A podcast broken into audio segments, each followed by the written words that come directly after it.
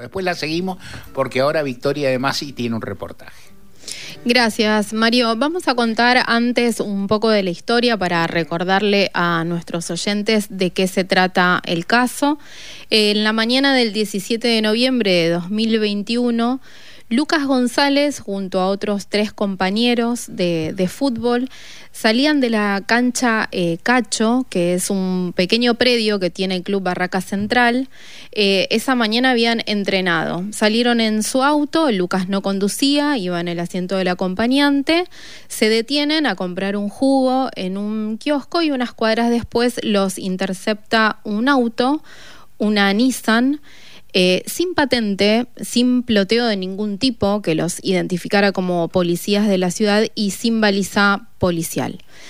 Em, bajan tres agentes y arranca una balacera contra el auto en el que iban los cuatro jugadores de Barracas.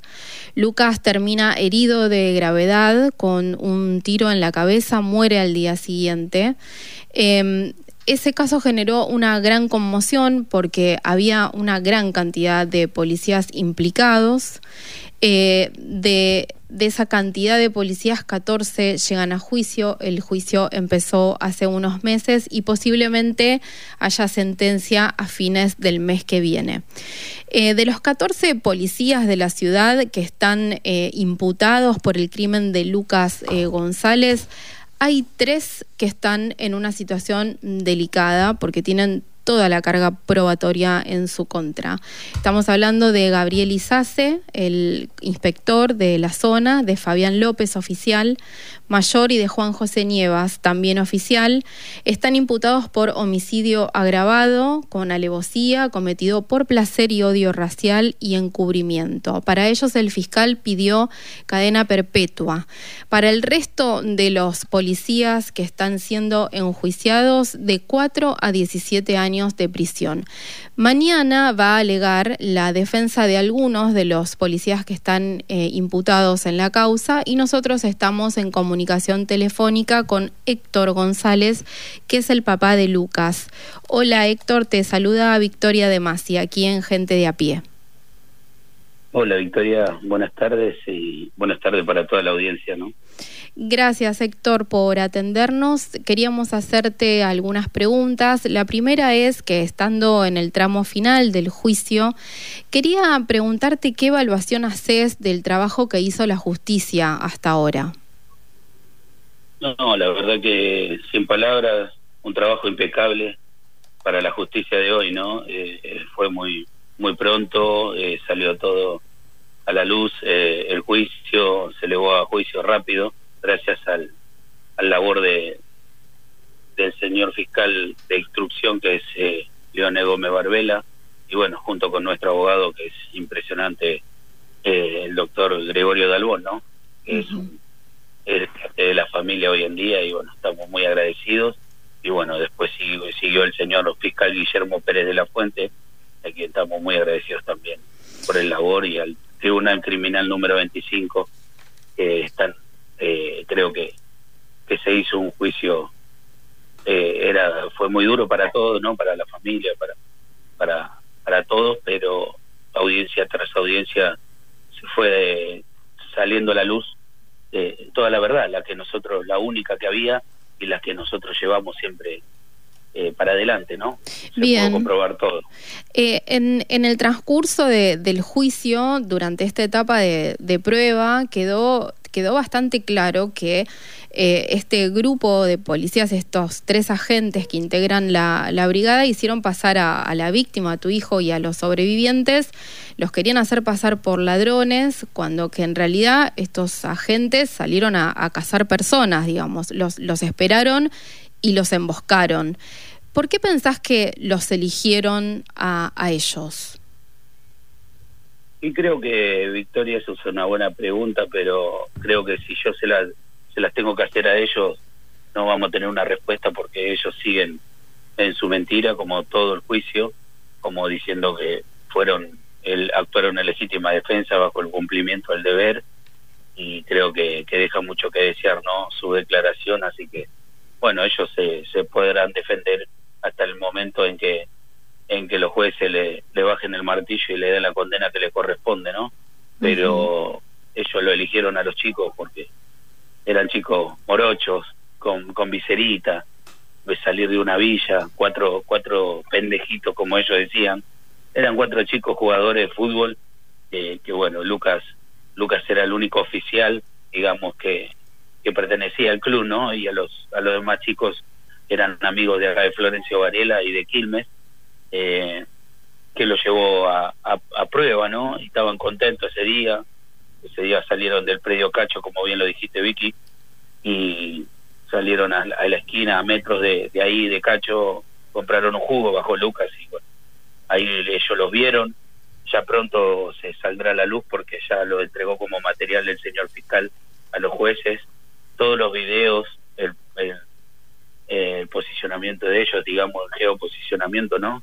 De las cámaras de, de la ciudad, que lo ven, lo ven dos veces, vienen, lo ven una vez, después lo vuelven a cruzar por al lado pegadito el coche, lo esperan y después allá lo, lo cazan, lo acribillan y todo lo que sabemos, ¿no? Me lo quemaron con cigarrillo. De hecho, perdón, sí, te escucho, discúlpame. No, no, no, te quería terminar con eso, cerrar con que, que sí, para mí es odio racial, por ser uno, unos morocho, ¿no? Por ser negrito, y, y para mí lo eligieron, porque esa esquina, como todos bien sabemos, en la Villa 2124, Iriarte y Luna, donde empezó todo, eh, es una peatonal, está un mundo de gente, así que los eligieron, los esperaron y los casaron, ¿no? Quería agregar a lo que vos decías, y recién nos estás escuchando, estamos hablando con Héctor González, que es el papá de Lucas.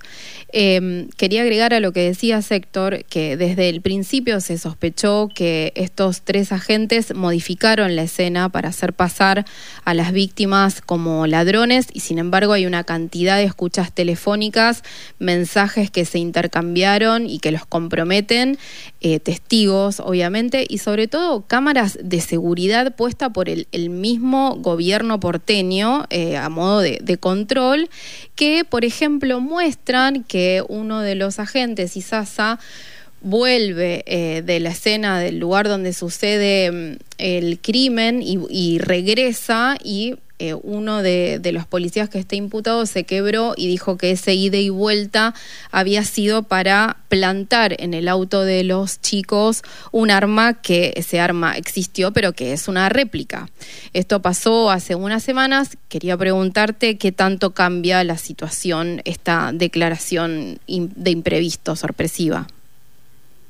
Sí, sí, fue muy imponente. Victoria fue algo algo que nosotros anhelábamos que uno de ellos pueda llegar a, quebrarse, ¿no? Y pasó, pasó, se dio porque esa persona, bueno, tardó un año y medio en, decir la verdad, ¿no? Pero la verdad que yo con el con el señor Jueva, con su abogado que vino a darme la mano, a estrecharme la mano y darme condolencia, es la única persona que creo que habló sincero y desde el corazón y desde desde padre, ¿no?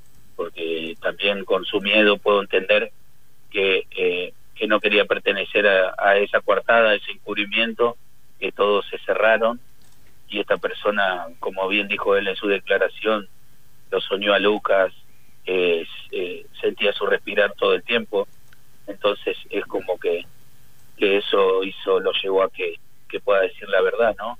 Y bueno, eh, gracias a eso, obviamente que es una es lo, lo que nosotros anhelábamos es para que los jueces sepan de lo que nosotros hablábamos y de las pruebas, junto con las pruebas, se escucha, eh, di, todo para que, para que salga todo bien, así que hoy por hoy agradecido y contento y bueno, a esa persona se le tuvo consideración, ¿no? En la hora de pedir la sentencia, así que yo para mí quizás quede, quede esa persona libre, eh, pero bueno, se puso en el papel de padre y aquí estoy muy agradecido porque gracias a él, Lucas quizás pueda llegar a descansar en paz, ¿no? esperamos el veredicto final, pero para mí ojalá que, ganemos esta batalla, Victoria. El, policía que se quebró, que esperó más de un año para hacer esta confesión al, al tribunal, eh, no solo contó cómo había sido la secuencia, cómo habían plantado ese arma, sino que señaló a la persona que había dado la orden, esta, este policía que declaró ante los jueces tuvo que ser trasladado de, penal, ahora está en un pabellón junto a personas que han cometido delitos de lesa humanidad y sobre esto, no sobre los delitos de lesa humanidad, pero sí sobre una frase sobre la que vuelve Gregorio Dalbón, que es su abogado, el abogado querellante, él habla de que con este caso en particular se han encontrado con una mafia. Y quería preguntarte a, qué se refiere Dalbón con esa palabra, con esa expresión, y preguntarte también si vos adherís a esa idea. Yo calculo que ellos, eh, lo único que me pregunto, eh, quizás eh, mafia para mí me suena, me da miedo, ¿no? Porque, pero estamos hablando sí de, un encubrimiento, del por qué respondieron eh, tanta gente ahí involucrada y tanta gente va saliendo a la luz porque sigue, sigue cayendo como Torres, Torres el que lo nombra el inspector Cueva, lo nombra y ahí nosotros piden la prisión preventiva para eso, que hoy ya son 15 con esta persona Torres, el cachorro Torres le decían, eh, el último imputado, eh, es el que lo lleva, como, como bien dijiste Victoria, a, a Isasi, a la comisaría, a la Comuna 4, a buscar el arma de juguete que lo tenían en, en su cofre, ¿verdad? Entonces estamos hablando de un modus superandi que ya lo tenían, el sistema lo tenían implementado, porque no creo que se, que se le haya podido inventar o innovar en ese momento, decir vamos a hacer esto, esto y esto. Cada uno cumplió una función y por eso están hoy en el banquillo los acusados, ¿no? Y por eso hay, tantos rangos, por eso el temor de Cuevas, al, decir la verdad y pide protección y lo y le, se le brindó la protección que necesitaba para que él pueda pueda decir la verdad entonces eh, creo que mafia no no le queda no le queda mal a esto porque no se puede hablar de, tal manera teniendo tantos rangos por qué tantos rangos eh, iban a, a exponer su su jerarquía a exponer su, su prestigio eh, su trabajo, ¿no? Como, como, como funcionario público en la materia que hacen para defender a tres personas que, se le cruzaron, tres asesinos que se le cruzaron por la vida de Lucas, ¿no? La verdad que eso eso da miedo y, vos decís, eh, ¿qué hacían estas personas? ¿Cuántas veces le hicieron? Eso es lo que me pregunto yo hoy en día, ¿no? ¿Cuánto, ¿Cuántas veces habrán hecho lo que hicieron a Lucas, pero que no salió a la luz? tuvimos la suerte de tener abogado, un buen abogado, la suerte de tener gente que pueda movilizar todo esto para actuar rápido, actuamos en consecuencia y por eso hoy estamos, eh, ellos están acusados y nosotros somos las víctimas como lo fuimos siempre, ¿no? Somos gente normal, genuina, trabajadora. Héctor, eh, para ir cerrando la nota eh, y por fuera de, la etapa de, proceso que están viviendo, quería preguntarte cómo se sigue, cómo sigue la vida después de una situación como la que a ustedes les tocó pasar como familia. La verdad, Victoria, que cada día es más difícil. Dicen que el tiempo cura todo, pero la verdad que perder un hijo cada día es más doloroso, ¿no? tuvimos, sufrimos con, con Cintia, con la mamá de Lucas, una separación, eh, se desmoronó todo, se arruinó la familia, eh, es difícil vivir sin él, es insoportable, eh, no, nos arruinaron por completo para todo el viaje, como digo yo, ¿no? Porque él era, nosotros giramos alrededor de él, él nació, mamó fútbol y nació siendo deportista a los 3, 4 años ya estaba pateando una pelota, a los 6 ya estaba en Racing, a los 13 fue a Defensa y Justicia y a los 16 eh, arribó en, en Barraca Central, ¿verdad?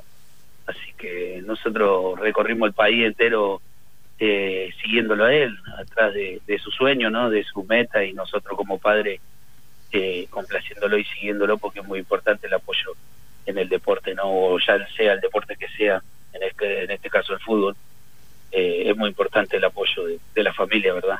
Y nosotros amábamos lo que lo que él amaba, ¿no? Y, salíamos, como yo digo, yo salía a la cancha con él a las 5 de la mañana, a las cinco y media, y yo le decía, vamos a la cancha, amigo, él, él salía a, a cumplir un sueño y yo a traer el pan a la mesa, ¿no? Y esas cosas me rompen el alma porque hoy hoy salgo solo, por ahora no estoy trabajando desde que Lucas murió, eh, no estoy trabajando, pero ya cuando termine todo esto tengo que volver a la vida, ¿no? Y, eso me pregunto que cómo se hace, cómo se, cómo se sigue. Hoy tengo fuerza porque tengo una lucha, ¿no? Quiero que él descanse en paz. Primero luchamos para limpiar su nombre y, primero era un chorrito y bueno, hoy es un, hasta el fútbol argentino está reconocido por, eh, hubo un torneo a nombre de Lucas González, así que estoy tranquilo que ya el nombre de él está lo más alto. Pero lo único que quiero es que descanse de paz y eso compete que, que le den la condena que, corresponde a estas personas, ¿no? Si así se le puede llamar, ¿no? Héctor, eh, todos los que hacemos gente de a pie, te abrazamos, abrazamos a tu familia y estamos atentos a las novedades del juicio. Te mandamos un beso grande, gracias por esta comunicación. Hablábamos con Héctor González, el papá de Lucas, eh, que pasó por aquí por gente de a pie.